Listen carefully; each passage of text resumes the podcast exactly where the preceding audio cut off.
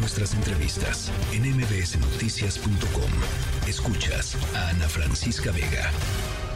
Y en la línea telefónica Cuauhtémoc Rivera, eh, presidente de la Alianza Nacional de Pequeños Comerciantes. Alrededor de 16 mil pequeños comercios en Acapulco están eh, afectados. Eh, Cuauhtémoc, gracias por conversar esta tarde con nosotros. Muy buenas tardes.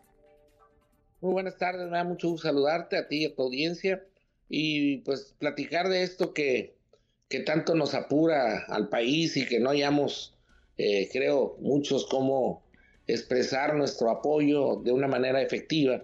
Sin embargo, los que están viviendo lo duro y lo tupido es la gente que está ahí en el puerto y que definitivamente, como bien lo señalaba ahorita el que me antecedió en la nota, este, el consumo de lo esencial, el de los víveres, el de los alimentos está bastante disparado, ¿no? No hay, no hay producto más caro que el que no se encuentra, el que no se obtiene. Sí. Pero eso, se está viviendo mucho en el puerto y bueno, ya el éxodo o el, el mercado alterno que se ha en lo que se ha constituido Chilpancingo, pues también ya resintió el encarecimiento de esta ultrademanda que se está dando por, por la ausencia de, de, de, pues de mercancía, de producto, de, de alimento, que este, hay una demanda muy alta de ello y no hay respuesta. A ver, entonces este, tenemos el tema de, de, por supuesto, de la demanda, que es lo que nos estás eh, diciendo, pero también el tema de la infraestructura. Hay, estaba eh, leyendo, hay una especie de censo parcial de lo que, de las afectaciones a los casi 20 mil pequeños comercios ahí en Acapulco. Afectados. Sí, mira, de, de los, los pequeños comercios atienden fundamentalmente a la zona popular y a las zonas donde hay flujo o alta demanda de, de, venta ¿no? de productos. Se colocan en esas áreas. ¿Qué quiero decir con esto? En las colonias, en las zonas altas, en los cerros de Acapulco, eh, también en el tema de pues las costeras o, o los aledaños. Y ahí fue donde el huracán pues pegó con toda fuerza. Es decir, lo que vemos en las imágenes que pasan con los hoteles o, los lugares que se han estado, las imágenes que se han estado difundiendo de esto, pues también le pasó lo mismo, lo propio, a los pequeños comercios que están en esa zona trabajando o contigo a ella y que también pues el huracán barrió con ellos. Muchos comercios, pues la primera pérdida que se resiente es la de la mercancía. La mercancía bailó, mucha de la mercancía se la llevó el agua este, estamos hablando de, eh, también pérdidas materiales como son pues vidrios, toldos, fachadas, este, anaqueles, toda esta parte. Eh, hay, digamos, un 25% de los, afectación, de los afectados que quedaron en condiciones severamente dañadas, que van a batallar mucho, mucho para poder volverse a establecer o poder, poder funcionar en condiciones más o menos regulares. Y van a exigir de mucho esfuerzo, de tiempo, de dinero, de solidaridad los proveedores principales que operan en el canal están poniéndose las pilas o empiezan a ponérselas porque pues van a tener que actuar para poder apoyar de alguna manera con crédito, con, con mercancía, con, con, eh, con, anaqueles, con refrigeradores, es decir, todo lo que el agua se llevó, vamos a tener que reponerlo y poner a funcionar otra vez los puntos de venta. Ahora, este, evidentemente, lo que ha generado todo esto es que se genera un mercado de especulación muy fuerte en el puerto, ¿no? Claro. Bien lo dices que ahorita pues ningún canal está funcionando de manera regular puesto que no hay mercancía y el que tiene la mercancía o la logra obtener termina por de manera criminal pues todavía aprovechar la desgracia para poder sacar mayor ventaja de todo esto. Eh, esto no lo podemos controlar porque finalmente donde hay desabasto siempre habrá especulación en cualquier circunstancia. Donde, donde surja el desabasto, nace la especulación y eso está pasando con lo que decía ahorita el huevo, por ejemplo, en lo que está pasando ya en Chilpancingo, contra lo que está pasando acá en el puerto que el huevo se por barato se encuentra en 180 pesos. ¡Qué barbaridad! El, casillero y por por promedio hasta en 200 pesos o 250 pesos. No, bueno, no hay economía familiar que aguante eso, Cuauhtémoc porque el huevo, pues, además es de consumo cotidiano, diario, así como lo compras, lo consumes y finalmente la proteína que, en la que se apoya la familia. Y está, por darte un ejemplo, están bastante encarecidos. El tema de las tortillas también está, hay, hay lugares en la periferia de la ciudad que llega, criminalmente se llega a vender el kilo de tortilla entre 120 y 150 pesos. No, bueno. El, ya por cara el kilo de tortilla estaba en 30 pesos, digo, cara.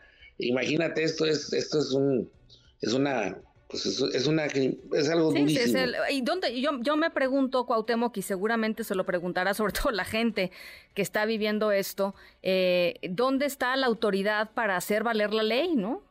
¿Dónde está? No, y, y, y sobre todo lo que está fallando aquí mucho y queda evidenciado como ha pasado en políticas públicas de otro momento, como PASIG y demás, que la, lo que cuesta de una, lo que cuesta de un, de un tema, de un producto, hacer llegar los productos a la gente, es precisamente tener la logística del abasto, la logística de poder garantizar que, que los productos llegan al mercado y se puedan fluyan de manera regular y ordenada. Claro. Eso no lo hemos podido tener de manera regular, de manera extraordinaria, pues mucho menos. Ahí te encargo. Ahorita es tierra de nadie es este, ahí es, tierra de indios y todo el mundo está viviendo las circunstancias pues al como va. Y esto genera también mucha rispidez social, porque hay mucha desesperanza, hay mucha impotencia, hay mucha, pues mucha impaciencia también, eh, legítima, porque pues la gente necesita comer, necesita resolver sus problemas.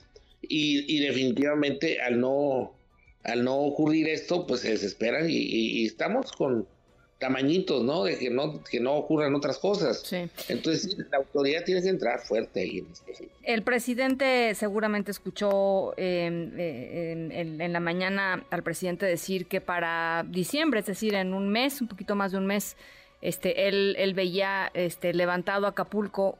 ¿Cuál es, pensando en la experiencia de lo que cuesta, por ejemplo, restablecer las cadenas de abasto, restablecer las cadenas de comercialización y el estado en el que quedaron las cosas, o sea, la infraestructura de, de muchas de estas este, pequeños comercios, eh, ¿cómo, ¿cómo lo ves, Cuauhtémoc? Bueno, el optimismo que, que con el que nos comunica el presidente cuenta pues no es, no es eh, más que aplaudible en el sentido de que sea optimista, bueno, pero de que eso ocurra, pues no, ¿verdad? Acapulco fue barrido en un 70%. Eh, para volverlo a levantar a esa ciudad nos va a costar meses, años, porque se necesita dinero, tiempo, trabajo, solidaridad. O sea, se vino abajo no, no nada más eh, cuestiones materiales, es el tejido social de la ciudad se descompuso. Y hay que volverlo a, armar, a tejer. Y eso, como bien lo dices, no es un asunto, no es, no es, no son tortillas de harina, ¿verdad? No son gorditas de harina. Hay que trabajar mucho, la gente va a tener que esmerarse, eh, ser paciente y además lo que necesitamos es que ahorita, fíjate qué, qué cosa, no sé si lo estás viendo, pero el país quiere ayudar y hay mucha sospecha, hay mucha ruido en el medio, en, los, en, el ambiente, de, tener la duda de que si lo que tú das, lo que la gente dé, le va a llegar a la gente damnificada. Como ha habido muchos casos de rapiña sobre la solidaridad, también eso deja a la gente en, en, ¿cómo te diré? En, dudas, ¿no? En condiciones de decir, ¿cómo le haré para que lo que yo dé tenga eh, pues la garantía de que va a haber un correcto uso de ello, pues ¿no? Pues y, y, eso está pasando, pues digo, a, quien está rescatando su espíritu, creo, con un poco más de fuerza de la Cruz Roja, pero, pero definitivamente la gente tiene muchas, mucha desconfianza de todo esto. ¿no? Bueno, pues ahí está. Eh, yo te agradezco, Cuauhtémoc, que platiquemos. Eh, te propongo que lo hagamos en un par de semanas más para ir haciendo pues pequeños cortes de caja de cómo va avanzando la situación. Ojalá que el panorama sea mejor eh, del que nos describes hoy y, y muchas gracias por platicar con nosotros esta tarde.